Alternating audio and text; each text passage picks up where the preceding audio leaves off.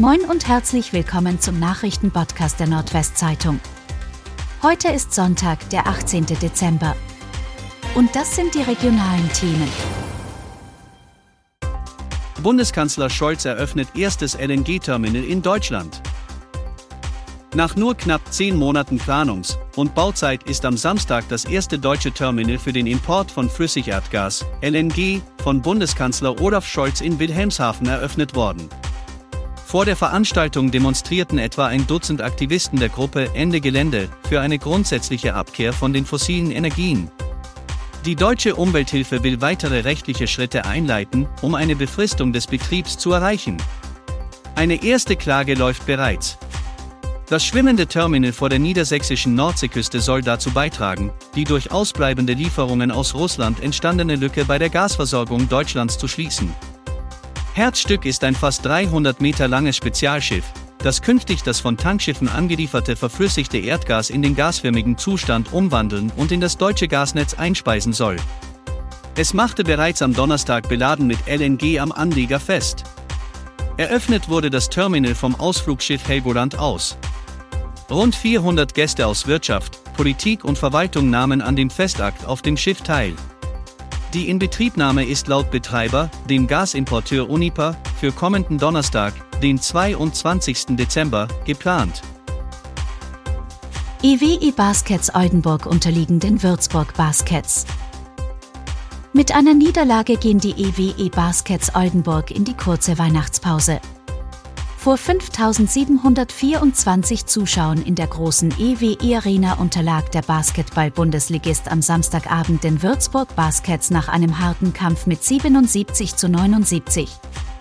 Bester Werfer im Team von Oldenburgs Trainer Pedro Calles war Devine Rassel mit 17 Punkten und 10 Assists. Nach den Festtagen sind die Oldenburger am 27. Dezember bei den Hamburg Towers zu Gast. Polizei stellt Großteil der Beute aus grünem Gewölbe in Dresden sicher. Rund drei Jahre nach dem Einbruch in das grüne Gewölbe in Dresden haben die Ermittler einen Großteil der Beute gefunden. 31 Einzelteile seien in der Nacht zum Samstag in Berlin sichergestellt worden, teilten Polizei und Staatsanwaltschaft mit. Wie die Ermittler mitteilten, gingen dem Fund der wertvollen Stücke Sondierungsgespräche mit den Anwälten der mutmaßlichen Einbrecher voraus. Seit Anfang des Jahres läuft in Dresden ein Prozess gegen sechs Tatverdächtige wegen schweren Bandendiebstahls, Brandstiftung und besonders schwerer Brandstiftung. Kroatien schlägt Marokko bei Fußball-Weltmeisterschaft mit 2 zu 1. Kroatien hat bereits zum dritten Mal eine Medaille bei einer Fußball-WM gewonnen.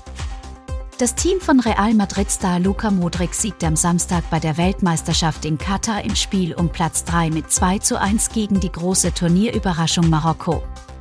Josko Guardiol von RB Leipzig und Mislav Orsic erzielten vor 44.137 Zuschauern im Chalifa Internationalstadion die Tore für die Kroaten. Achraf Dari glich in der Zwischenzeit zum 1 zu 1 aus. Das 4 Millionen Einwohnerland Kroatien war bereits 1998 mit der Bronzemedaille nach Hause gekommen und hatte 2018 sogar das WM-Finale erreicht. Zweite Skulptur vor dem Rathaus Sande gestohlen. Erneut haben dreiste Diebe bei der Skulpturengruppe vor dem Sander Rathaus zugeschlagen. Nachdem bereits im August dieses Jahres eine Figur brachial aus ihrer Verankerung gerissen worden war, fehlt jetzt eine zweite Skulptur. Das jetzt entwendete Kunstwerk zeigt einen jungen Mann, der im angeregten und engagierten Gespräch mit seinem Gegenüber ist. Die Skulptur wurde in der Nacht von Mittwoch, 7. Dezember, auf Donnerstag, 8. Dezember, gestohlen. Der Diebstahl wurde polizeilich aufgenommen, die Ermittlungen laufen noch, wie Pressesprecher Ole Peukert auf Nachfrage mitteilte. Hinweise nimmt die Polizei Sande entgegen. Und das waren die regionalen Themen des Tages. Bis morgen!